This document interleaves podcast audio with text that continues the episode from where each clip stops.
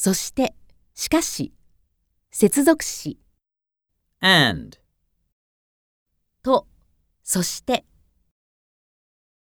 Susumu and Junko remember black and white TV.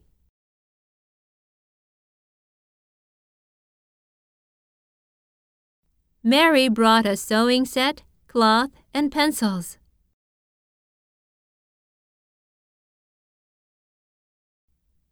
Emma ate up all the sweets and immediately felt sick.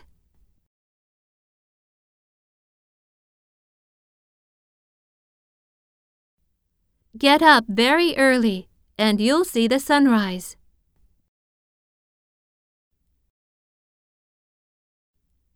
The bear ate honey, nuts, and so on.